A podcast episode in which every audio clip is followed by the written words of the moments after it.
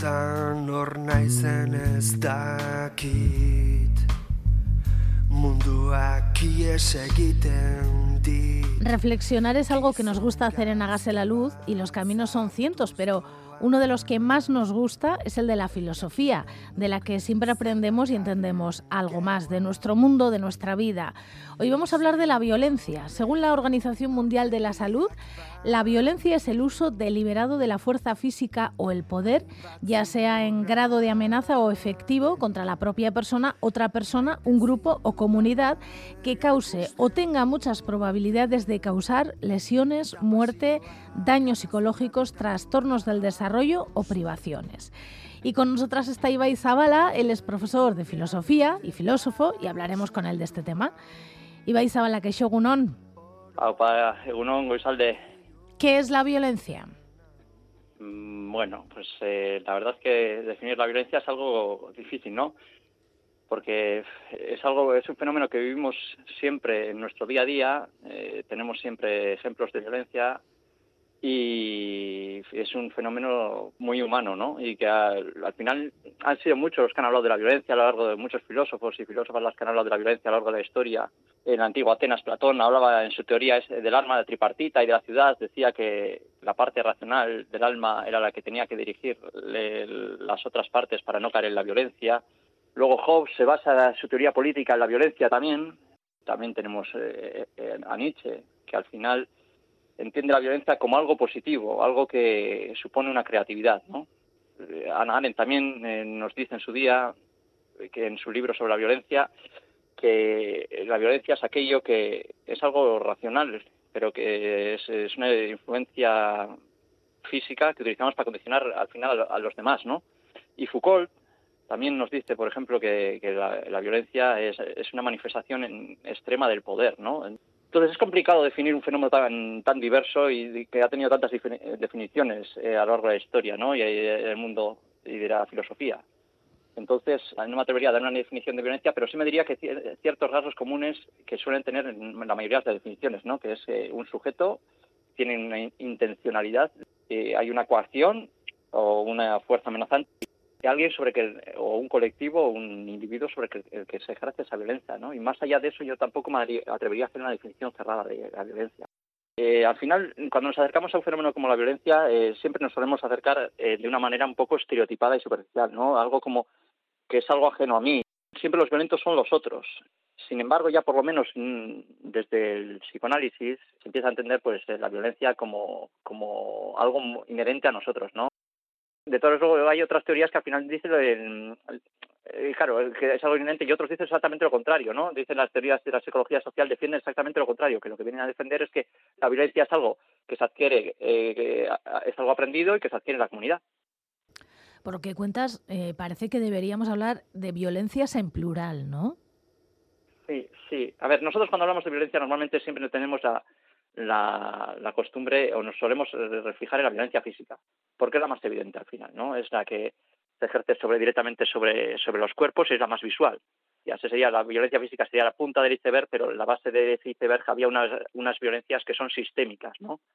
Por ejemplo, se me está ocurriendo, el- esta semana salió una noticia de que en los libros de texto de, de historia denunciaba su racismo en Madrid, que determinados libros de texto lo que hacen es de fomentar el eurocentrismo y el racismo, fomentando conceptos como, por ejemplo, decían que las expediciones vikingas, eh, muy eurocéntricas, muy europeas, eran aventureros, mientras que los piratas sarracenos, eh, de- al final, eh, eran ladrones y hacían pillaje, ¿no? Al final eso que fomenta es que el, Europa, el concepto de Europa es mejor que cualquier otra cultura, ¿no?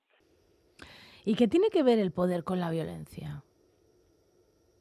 Pues el poder con la violencia eh, es una cosa que al final que yo creo que hay una frase que lo resume bien, ¿no? Hay una frase, una frase que es prototípica, que es la de Clausewitz, que dice que la guerra es la continuación de la violencia por otros medios.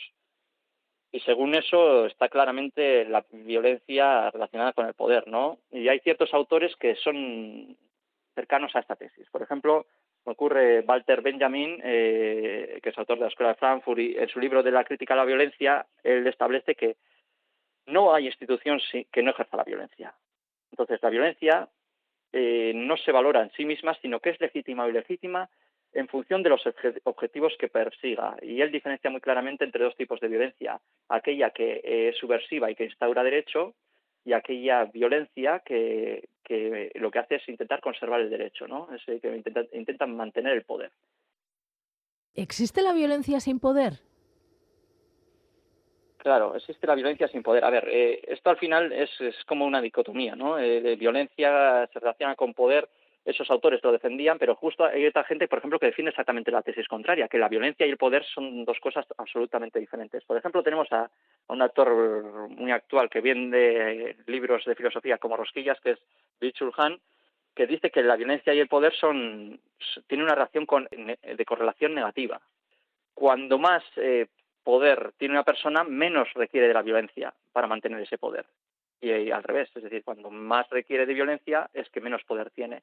Eh, entonces, eh, hay que pensar, por ejemplo, en un líder carismático que no necesita eh, recurrir a la violencia para mantener a la gente cercana a él. luego tenemos a otra filósofa que en su día ya trató el tema de la violencia, como es Anna Arendt, y Arendt dice que al final el poder y la violencia son absolutamente cuestiones antitéticas ella no utiliza la, frase de Clausewitz, pero utiliza una frase similar que es la de Mao. Mao dice que el poder es lo que surge del cañón de una pistola.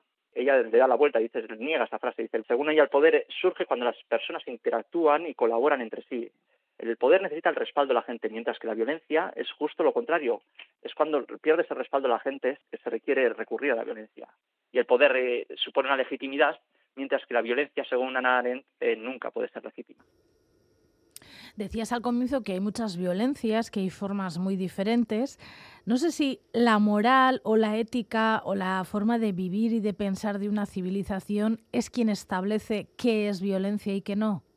Claro, hay, yo creo que en todas las cuestiones morales siempre se parte de una dicotomía un poco ya bastante trillada, que es eh, la cuestión de si hay un universalismo ético y, hay una capacidad de establecer criterios más allá de toda cultura y de toda civilización, o si por el contrario nuestros valores son resultado de, una construcción histórico-cultural y no pueden ser más eh, no pueden ser válidos más allá de, dicha comunidad. Entonces, eh, en este segundo sentido tenemos un autor que en su día eh, ya defendía Rorty que decía que inmoral era es precisamente lo que lo que no hacemos nosotros.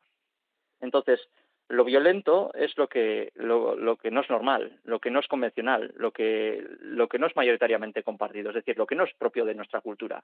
Entonces, estamos eh, dispuestos a defender este relativismo, este no universalismo, pues entonces tendríamos dificultades para establecer ciertos criterios universales, como pueden llegar a hacer los derechos humanos. En la Grecia homérica, sobre todo, la violencia era un instrumento de superación del conflicto. En la Edad Media, la violencia era utilizada por los reyes. Eh, el, rey era el dueño de los cuerpos eh, y, advertía cuando hacía esos sacrificios públicos, al final, eh, mira lo que te pasa al final al resto del pueblo si no haces lo que es debido. En la sociedad moderna, la violencia, nuestro nivel de tolerancia con ellas eh, sigue impune. No sé, Ibai, esto es un, es un supuesto, ¿eh? En el supuesto de que todo fuera violencia, ¿existe la violencia? Vale, pues eh, la verdad es que es, es compleja la, la, pregunta porque al final tenemos eh, como una disyuntiva, ¿no? Eh, por un lado, hemos ampliado nuestra, nuestra noción de violencia, gracias a ciertos autores, más allá de la violencia física. Entonces dices, vale, por un lado es necesario ese ejercicio porque al final, si solo te focalizas en la, violencia física, la otra es como si no existiera, porque al final todo ya sabemos que a lo que no se le pone nombre no existe. Entonces es necesario ponerle nombre a las cosas para poder entenderlas y poder denunciar los abusos ejercidos por esas otras violencias que hay, ¿no? Pero claro, por otro lado, eh, no es menos cierto que, si todo es violencia, entonces nada lo es. Es decir, no se puede llamar a todo violencia, porque entonces el, el sentido del concepto pierde su noción, ¿no?